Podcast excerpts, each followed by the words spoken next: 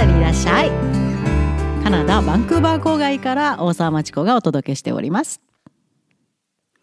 今日からは機会があるたびにシリーズでお届けしようと思っております。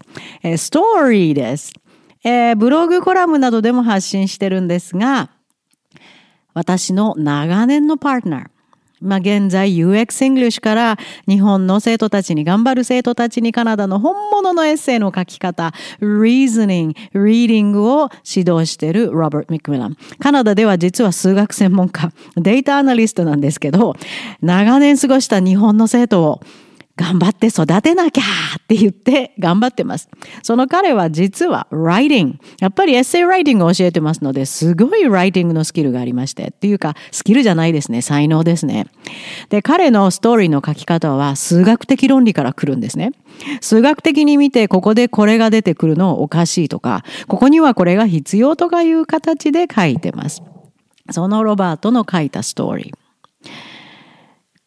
クリティカルシンキングの国カナダから日本にやってきた若者が出会ったヘンテコ日本ストーリー。クリティカルシンキング不在の不思議の国日本からカナダに向かう日本人のためにカナダで出会う180度真逆のカルチャーショックへのワクチンとして送ります。カナダに留学する人にはすごく役に立つかも。逆から見ると日本ってこう見えるよ。つまりカナダはその逆だよ。それの今日は第1回目をお届けしようと思います。タイトルは Japan is so weird or is it me? では始まります。Chapter 1の1到着日本に着いたのは1989年4月4日ワーキングホリデービザだけを手にしてお金はなし日本最初の夜は成田空港の床。なぜかなんもないのっぺらぼうのような床で寝袋にくるまった。どんな計画で日本に来たかって ?1、英語を教える仕事を見つける。2、6ヶ月、いやー1年かも滞在するかな。3、アジアを旅する。4、そしてカナダに戻る。27年後、やっと4番までたどり着いた。What happened? Well, 記憶を巻き戻す。脳が喜ぶ仕事を見つけたから。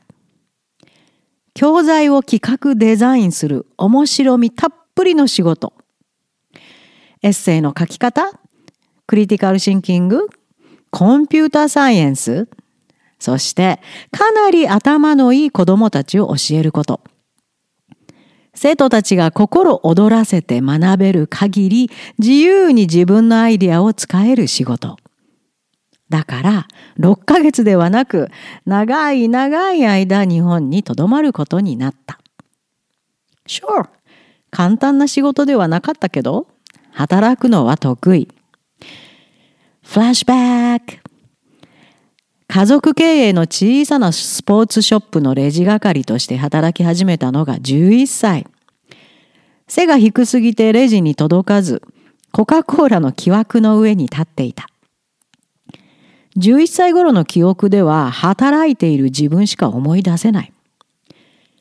チャールズ・ディケンズの本に出てくる工場労働する子供みたい。でも6ヶ月のつもりが27年もとどまってしまったのは日本が想像を絶するほどへんてこだったからかも。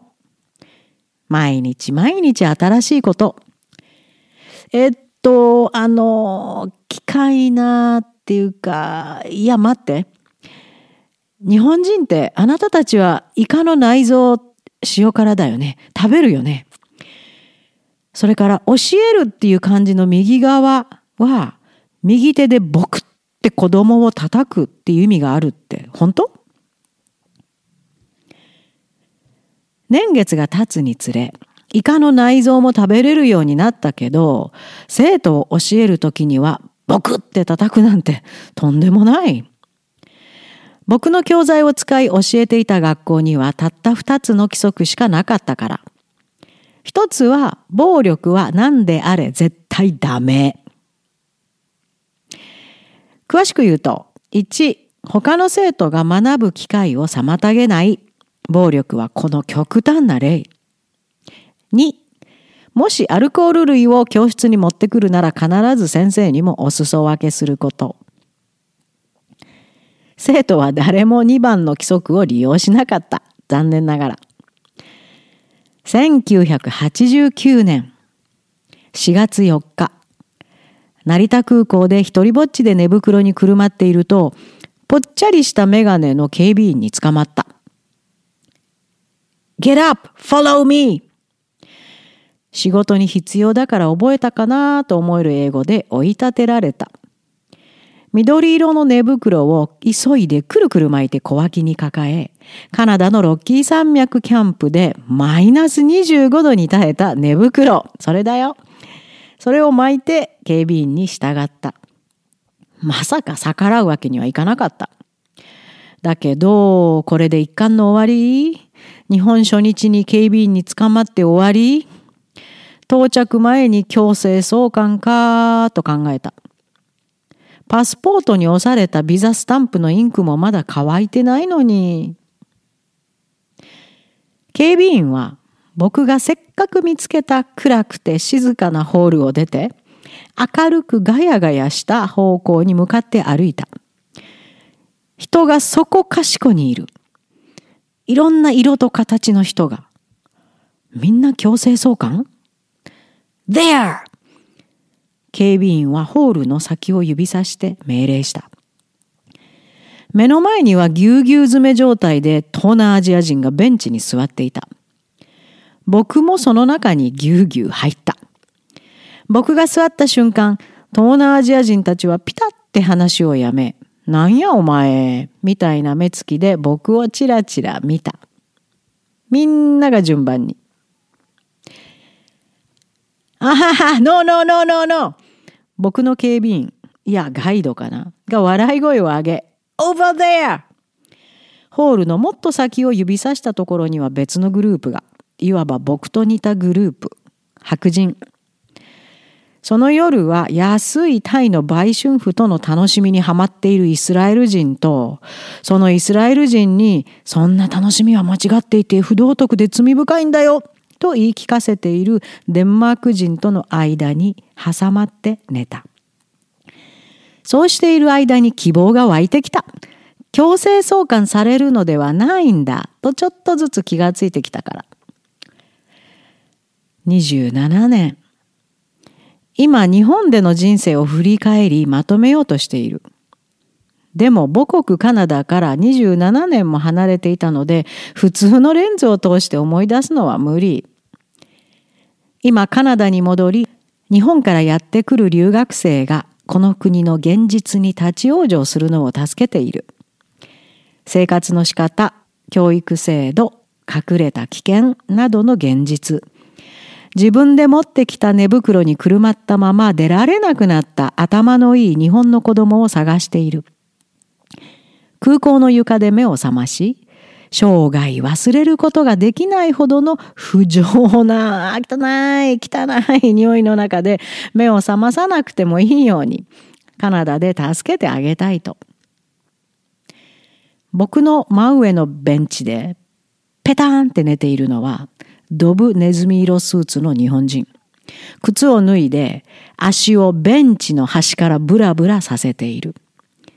僕の頭のすぐ上にその足がある。日本はそんなにへんてこ？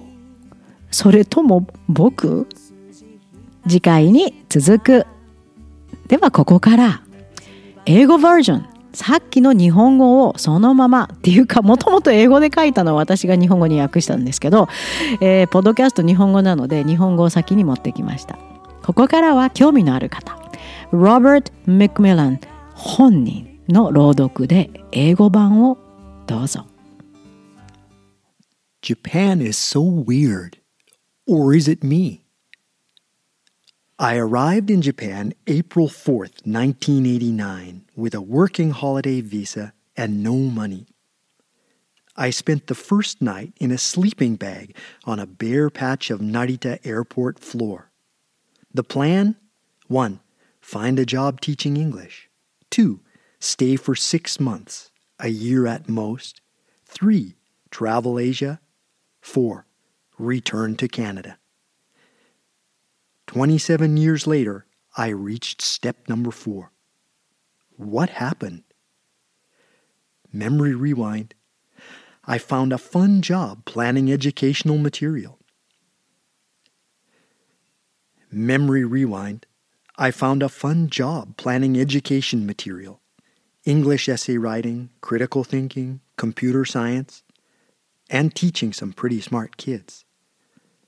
I had freedom to do as I pleased as long as my students were happily learning. So it's possible I stayed in Japan because it was fun. Sure, it was hard work, but hard work was not a problem for me. Flashback working the cash register of the family run sports shop at 11 years old. Too short to reach the register, standing on a Coca Cola crate. I don't have many memories of not working, like a child in a factory of a Dickens novel. Self pity music. But it's possible that I stayed so long because Japan is so weird.